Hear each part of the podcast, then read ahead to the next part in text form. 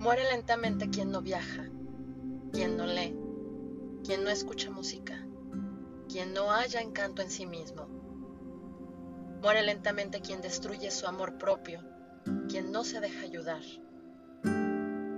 Muere lentamente quien se transforma en esclavo del hábito, repitiendo todos los días los mismos senderos, quien no cambia de rutina, no se arriesga a vestir un nuevo color o no conversa con desconocidos.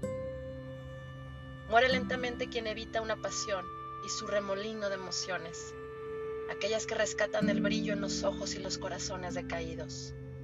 Muere lentamente quien no cambia de vida cuando está insatisfecho con su trabajo o su amor, quien no arriesga lo seguro por lo incierto para ir detrás de un sueño, quien no se permite al menos una vez en la vida huir de los consejos sensatos.